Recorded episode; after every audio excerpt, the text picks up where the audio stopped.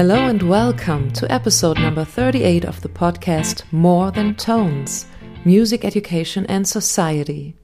This episode was produced by Juan Esteban Rendon and Juliana Otto.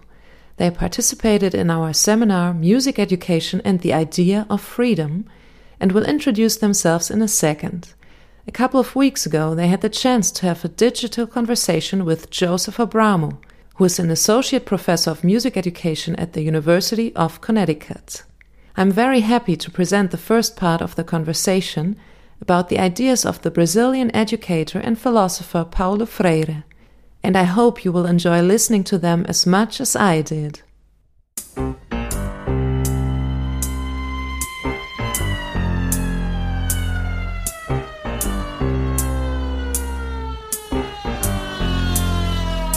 Acorda, amor. Eu tive um pesadelo agora. We would like to start this conversation talking a little bit about who we are and what we do in the world of music. Yeah, so I study since five years here in Berlin. Elementary school teacher for music, German and mathematics, but mainly for music. And my major instrument is cello. But I also like to uh, write songs and play the guitar and play in a folk band. My name is Juan Esteban. I study violin at UDK. Uh, my program is specialized in orchestral music, so all the traditional literature. And I love to do chamber music. That's like my thing. I started teaching in December in a music school here in Berlin. Very nice. Well, it's a pleasure to talk to both of you. So, I uh, studied in school, I studied classical saxophone, which is its own sort of unique, crazy thing. Um, I even wound up getting a master's degree in it, and it was something that uh, I enjoyed at the time. But, you know, it's such a niche, niche thing that I haven't been able to do a lot of it since then. So, as you can probably see in the back here, I do a lot more sort of pop music stuff now. Like, I do play a lot more guitar and, and that sort of stuff. I teach uh, what we call instrumental music. So that would be in, in the US would be band and orchestra. Um, so I teach undergraduates how to teach in those settings. So that is what we might consider a more traditional course where it deals with what is traditionally taught in schools. In addition to that, I also teach a uh, pop music course, the teaching of pop music in schools. And so we spend a lot of time, you know, learning the instruments, but also thinking about how education in popular music might be different than education of classical music, and the ways that they're obviously similar too.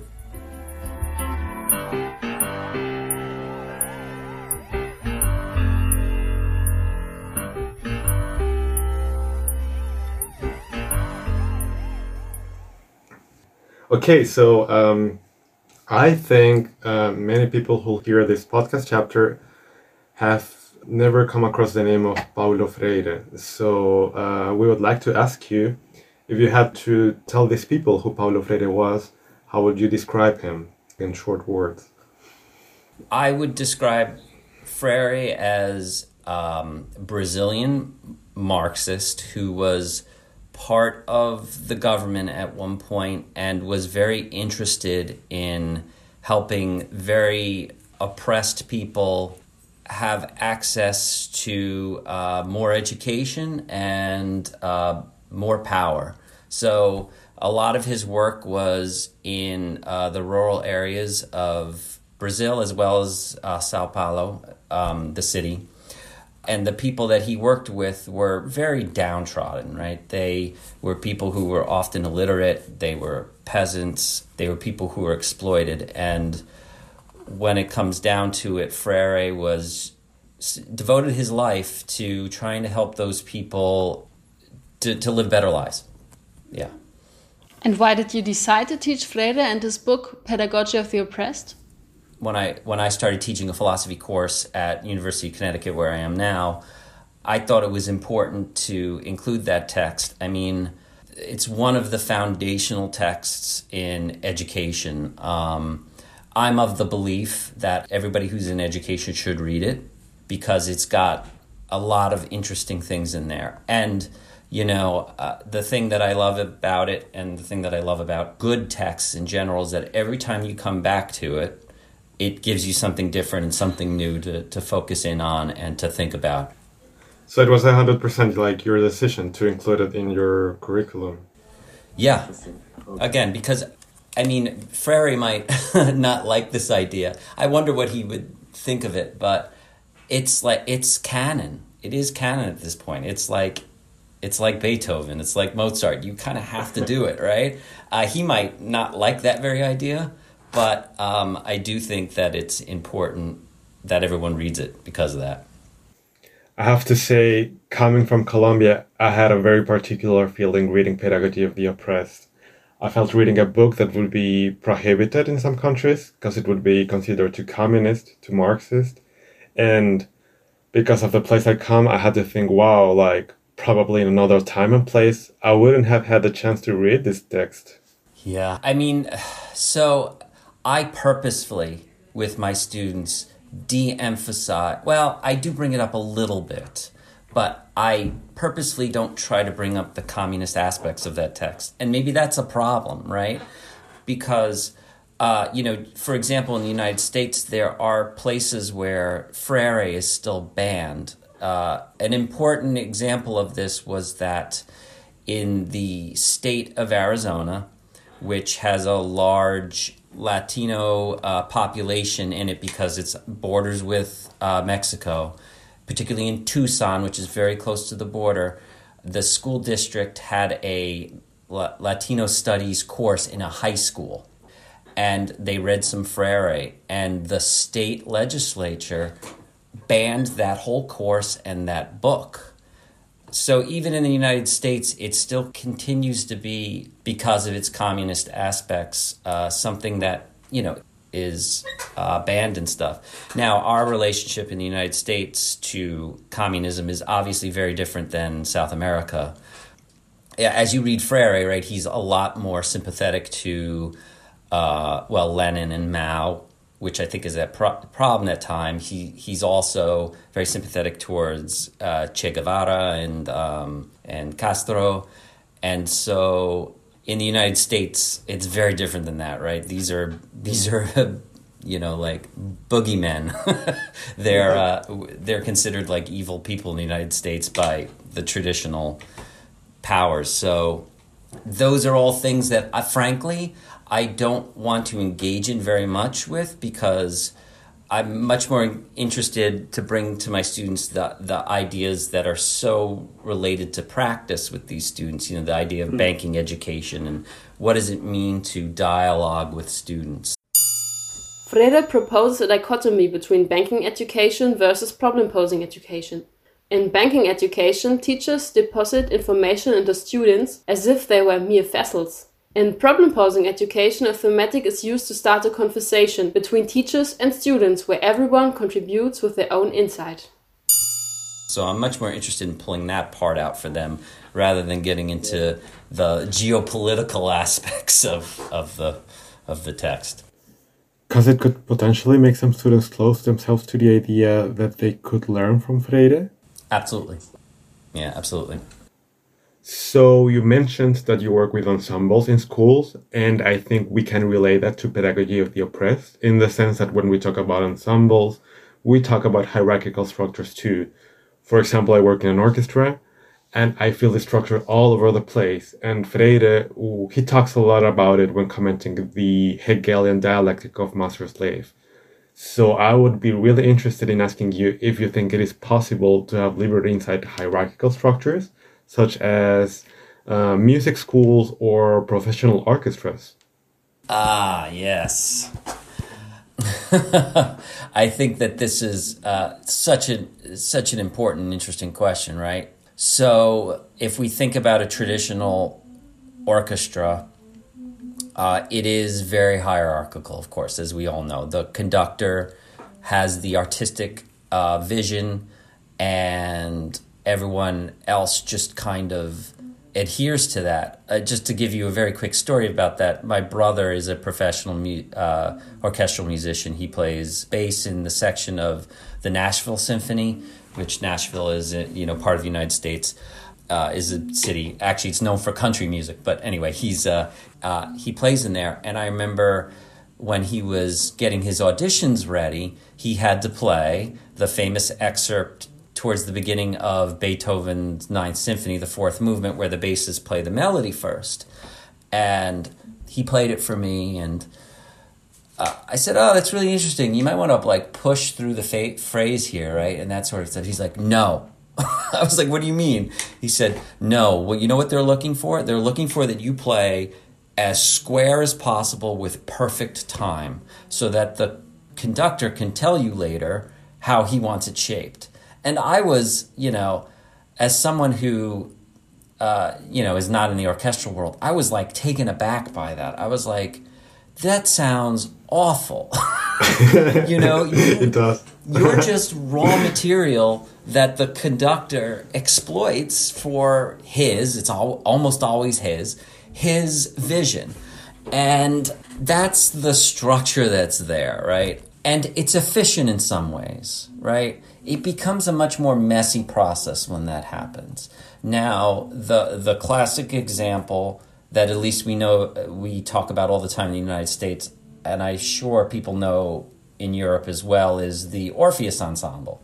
So they don't have a conductor, and they have a very particular structure where the, the, the section leaders come together and they do interpretive things. So it tends to be a much more democratic process. And so clearly it is possible even on the the professional level that these sorts of things can happen. I mean, the question of course would remain can you do that with Rite of Spring, for example? You know, uh, when you've got 100 people in there, uh, there is the simple fact of you need someone waving their arms to keep us in time on a piece like that. But the bigger the group, the harder I think that becomes, and Orpheus tends to be more of a chamber ensemble.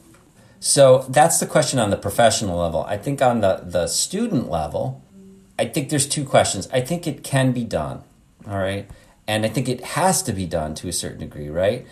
Asking students to make interpretive decisions, not just banking, not just telling them like a conductor does in a traditional professional music uh, ensemble. But here's the crux of the question, and I don't have an answer on this, but it's hard to do. So the question becomes yes, we can make ensembles democratic. It tends to be really hard. Is it worth the time? Or do we scrap it and go somewhere else?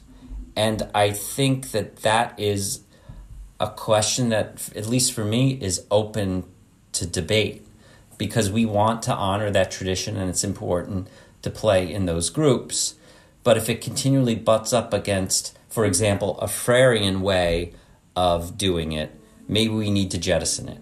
And I don't think there's clear clear answers on that. I don't think there's clear answers. Yeah, I think for me the question is how do you find liberty inside the structure when possible? But the other question is what happens when people don't want to find this liberty? And it has a lot to do with Freire too. Even even psychologists they talk when they talk about the, the job of being an orchestral musician, they talk about people whose work is trying to make the wishes of a person true, but not their own wishes. And uh, even some psychologists they talk about the repercussions in their personal lives of having such a, a, a job, right? But Freire also talks about uh, what happens when people or, or the oppressed have fear of liberty. So I think this this comparison is really interesting. And of course thinking about students and, and, and the new generations learning music of course. Yeah. You know, what this makes me think about is, again, another sort of issue. So, in the United States, again, I, there is a big push against ensembles. I think, in general, the academics have questioned the sort of limits of ensembles. And then there are a lot of people who push back. And one of the things they say is, well, what about the kids who do like to sit in an ensemble and listen to somebody tell them what to do. And that's the type of music making they want. And it brings up the very issue that you just brought there, right? And brings in what Freire says about all this stuff. They have the, Freire would say, they have the oppressor within them, right? And so it is our job to kind of liberate them from. And I think that this ultimately gets at such a such an important thing. So, you know, of course in the United States, we are obsessed with free choice, right? This is part of the market that we are the worst the worst of capitalist systems here in the US where as long as someone has free choice then they're free uh, this is the way that we think about it and Freire of course you know just blows that up and says well free choice isn't free choice right it's if you want something that's bad for you that's not your free choice. That's something that's put in place. And that, again that's a sort of open question. Is like well but if a kid doesn't want to sit in an ensemble and that is their quote free choice should we have that available for them? Or should we take an approach that is probably more Freirean which is to question why they want that right? You might guess that I probably am venturing more towards the Freirean aspect of saying well let's make this a problem right as he says. Why do you want to sit here and just listen to people tell you things? What why do you like that? That sort of thing. The why and yeah the, the book talks about that i think. It's so strongly written like the force of the word why. Always why that's right. So we also thought about this question of course so i thought about it as an upcoming teacher and i think juan also thought about it as an upcoming violinist. And my opinion was that maybe if the students get the ability to play music, they need to get so many other abilities, like to reflect their feelings, to reflect how do I play it and how would other people listen to it and which kind of feeling do they have when they listen to my music.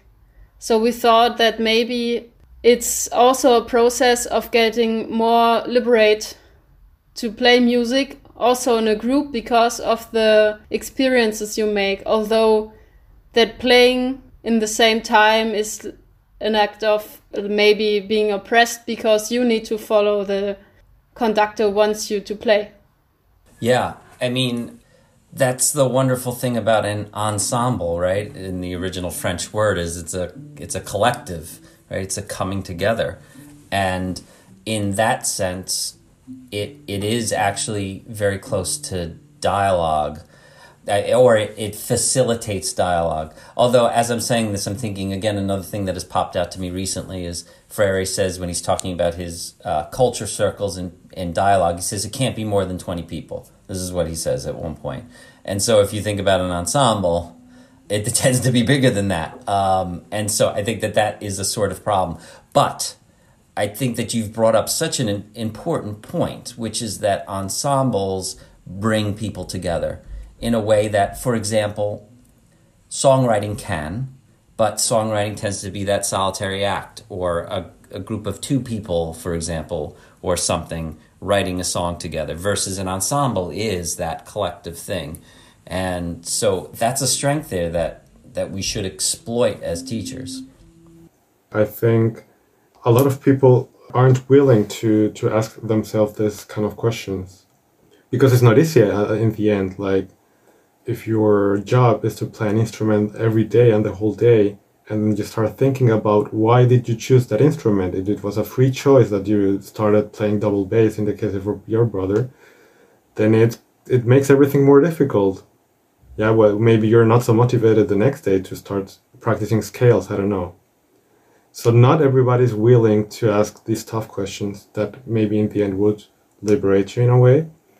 In the same sense that not every person has the empathy of thinking, what's the person in front of me of me living? What's his or her reality, right? Yeah. Yeah, but I, I do feel that with colleagues, like some of them would preferably only play in an ensemble, have a job, and think about family projects, building a place, buying a car even in, in, in, in the art in the artistic world that you would argue it's not about profit or capital but in the end there are people that through art are trying to have a standard life you mean even even artists want to settle one day yeah i'm not saying that we artists have to starve Although there are radicals that do think like art isn't starving or whatever. Yeah, you know, it's interesting you're saying all this because one thing is I think you're pointing at is and this becomes incredibly clear when we talk about orchestral musicians is that they're they are laborers. And it's easy to forget that. Um, we often think of them as artists but in an orchestra for example i mean you are a laborer. There are contracts. You show up. You're there to execute a very particular thing. And if you can't do that you're fired. Um, you know and so there's there's that aspect of it and when we remember the labor part of it, I actually think that that makes us go back to Freire and think a little bit about what he's saying, which is that maybe there's some comfort in him calling for revolution, right? So you're saying there are people who, like you're saying the example of somebody who, I'm an orchestral musician. If I think too hard about why am I playing the bass and what does it mean to play scales and is violent that stuff, if you get trapped in that world too much, you might literally get fired. you know what I'm saying? Like, and so there's some privilege and comfort in calling for revolution when there are people out there that, yes, are part of systems, uh, but they don't have the luxury to have that time to think about it. And I think Freire is saying that, but also the risks are way higher for them than you know someone who can kind of sit outside that like me as a professor who gets to sit around and think all day right? You know I, I, just think that that's a that's an interesting aspect to it that i don't know if there's an answer to it but you know we always got to remember that musicians are professional musicians are laborers as well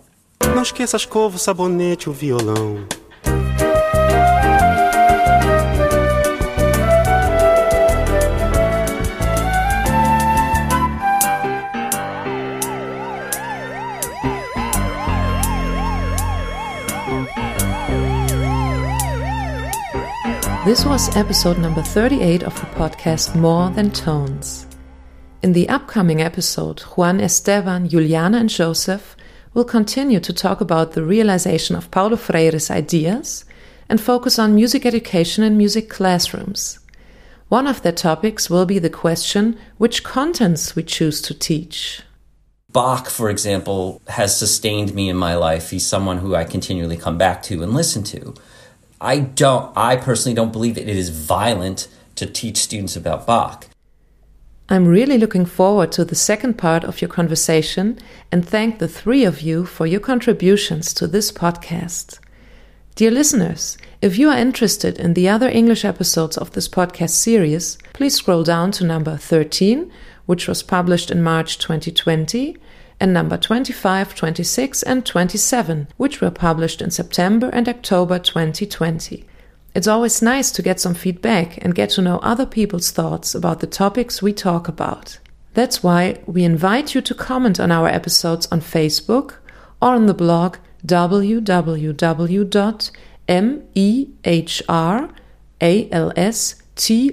with an umlaut n e dot ne.de. On this website, you will also find a space for your comments and suggestions. The second part of Juan Esteban's, Juliana's, and Joseph's conversation will be published in two weeks. Stay tuned and healthy, and in the meantime, enjoy making and listening to music.